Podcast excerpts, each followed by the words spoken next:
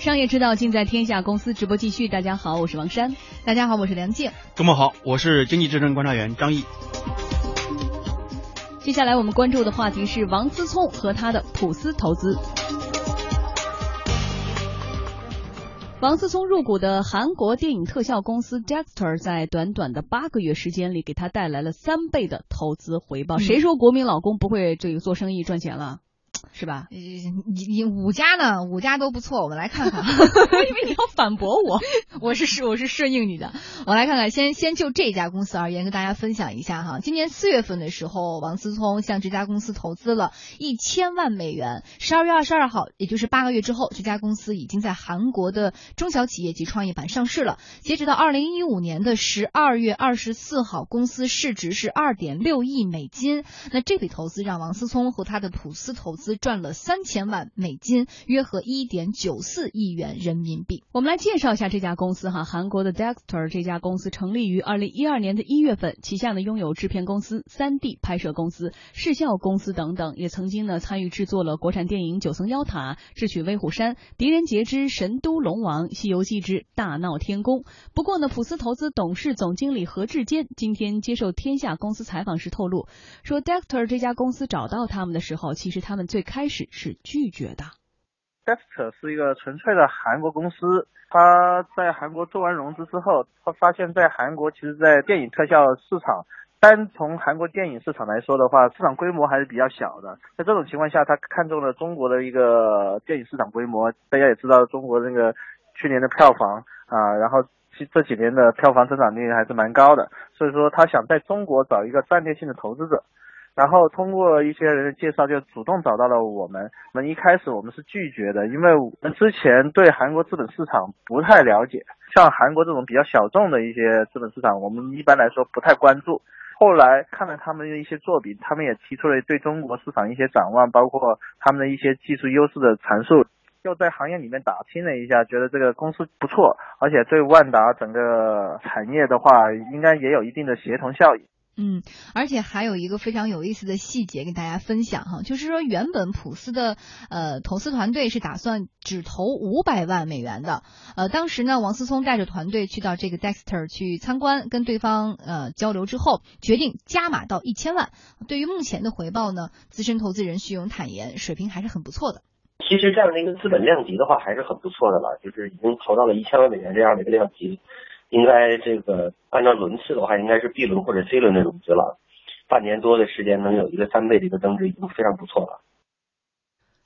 嗯，说到这个 Dexter 公司哈，我们现在再来探讨这个公司或者说跟万达院线有没有关系，我觉得就已经没有完全的必要性了哈。作为一个这个电影制作公司，那万达院线现在都是所谓内容为王嘛，我有这么好的渠道，然后呢，我们如果能投资这样的公司进行强强联手和合作，就能够看到了一个回报的必然性。呃，其实我们更想说的是，我们这个话题在于王思聪和他的普思投资，一直说这个国民老公啊，这个天天特别高调也不着调。但事实证明，你目前我们看到他的投资，还有接下来我们还会介绍啊，他的投资非常的版图非常的大，而且非常多。还有他在这个这个和我们的另外一位这个女主播梁静老师就在工作上的一些往来，能够看到他其实跟我们想象中的形象是不一样的，是吧，梁静？哎呀妈呀，没有，这别叫你妈，你妈不在。这这这话题一说。倒还不是说有工作往来，是之前听他们就说过，说真正就是在现实生活中，其实工作当中的王思聪，跟我们从网络上所看到那个国民老公，貌似是两个人。嗯，工作中什么样的？对，工作中的王思聪是事无巨细，非常的认真，就跟他爹一样。哎，对，他的这个工作风格其实蛮像他爹的。但是他的生活的那个状态可能跟他爸是区别挺大的。对我我也接触过，就是王思聪他们公司的一个呃高管，然后当时跟我讲，就是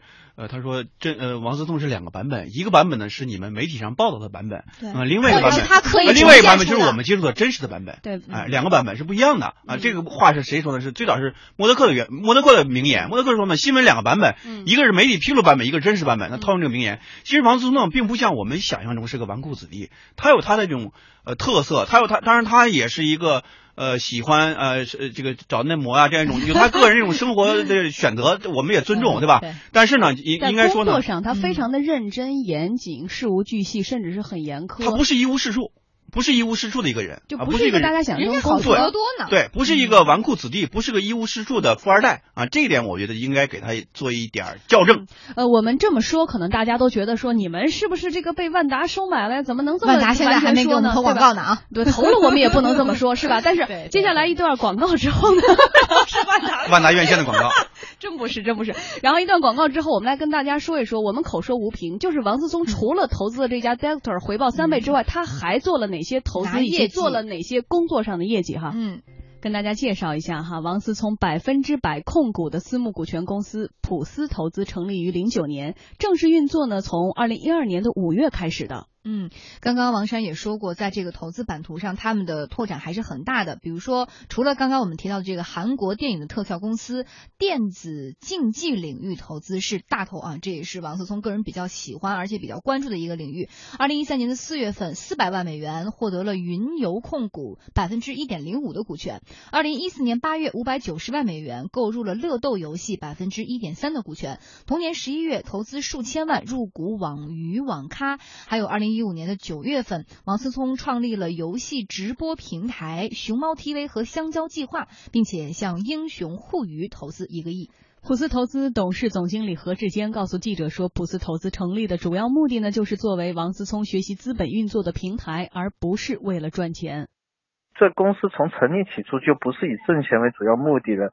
所以说，必须每一次的投资都会王思聪先生都会参与。如果他不参与的话，我们这公司成立就没有太大意义。我们投的每一个项目，王总他一定会是去公司看过，跟老板聊过。最终他来决策，有可能他见过没投的也有很多，但是只要投的他肯定见过。王总是一个非常尊重投资团队的一个人，所以说如果我们有确实的一些什么用财务数据啊，用行业分析来说话的话，他会听我们的。啊，这是纯粹的财务投资者。那从战略投资者，一直到他现在对电子竞技游戏这个行业有很大的一个布局，很多投资就不仅仅你以那财务投资角度来衡量，游戏内容制作、游戏分发。我们还投了一些手机游戏的平台，还有王总自己创办的熊猫 TV，然后还有网鱼网吧，就是很多类似的一些整个游戏产业的一个布局。这种的话是由王总他自己定一个大策略、大方向进行投资，我们普思进行配合这样的。同时呢，何志坚表示说，普思投资除了天使投资之外啊，也会做中长期的投资，一般就是关注于医疗大健康、TMT、新型服务业跟高端制造业。这种行业前期的话，我们更偏向于一些中后期或者 IPO 项目的一些投资，所以说我们投资之后上市的项目会比较多，也是因为我们阶段比较靠后。但对一些前沿技术类的，就像我们投了一些国外的，像 Palantir 美国大数据分析公司，然后像我们最近刚完成的一些投资 AR 方面的一些公司，那我们就投的是很前期的一些。就说如果一些比较成熟的行业，但是也是有核心竞争力的行业，我们可能偏后期；但有一些前沿的，我们可以更早期天使轮或者是说 A 轮，我们就会介入。我们一般就是这两种概念。嗯，普思投资整个的投资团队只有七个人，每年接触的项目超过一千个，实际拜访的大概有四五百个，拿出来讨论的不会超过两三百个，而最后投的不会超过十个。那说起得意之作，普思投资董事总经理何志坚表示，他们关注的 LED 设备的先导智能已经在创业板上市了，有十几倍的收益。最成功的，呃，目前来说就是那个先导智能吧。我们一个创业板上市的项目有十几倍的收益吧，我们投资一年多，我们还有一些借壳，但是尚未完成，嗯，然后如果完成后预估一下，可能有三四十倍吧。因为所有人知道我们不是为钱做投资，因为我们不差钱，大家都觉得好像我们普思是以万达为基础投了很多项目，但其实说真的，你回过头来看，我们投过百分之九十以上项目，其实跟万达没有任何直接相关的。很多企业家见完他之后就觉得啊，王总这个人跟可能从媒体上了解的完全不一样。他很多的一些专业知识，连那个企业家都觉得很惊讶。下一步在做的一件事情，就是打造了娱乐 O to O 的一大产业链。包括他可能跟一些演出啊、经济啊、呃线上线下 O to O 的都在做，大家也可能关注到，普思自己也会很关注，就是医疗大健康这一块，制药啊，国外已经有中国没有的一些前沿技术或者 TMT 一些早期的一些投资。资深投资人徐勇分析说，王思聪的投资布局非常有他个人的特点。一方面呢，就是文化娱乐呢，从现在来看，从我们自己来讲的话，也觉得这是一个很好的一个领域。就是中国呢，进入到了一个经济的一个盘整期，那这样一个盘整期呢，可能文化娱乐行业会有很多机会。另外呢，王思聪可能他现在从他的这个家族背景来讲的话，他们有万达影业，本身呢，这个跟这还是密切相关的。再说他这个一直的形象呢也是比较会玩，也比较爱玩。在这个领域里边，他可能也会和别的投资人相比的话，有他有他自己的很好的一个 sense 一种感觉啊，我觉得还是非常棒。作为王思聪的父亲，大连万达集团董事长王健林对儿子的投资听上去很满意。今年初啊，他曾经表示说，二零一四年王思聪投资公司的财报很不错，回报率呢达到了百分之六十。他这个海外长大，小学一年级就出去了。整个思维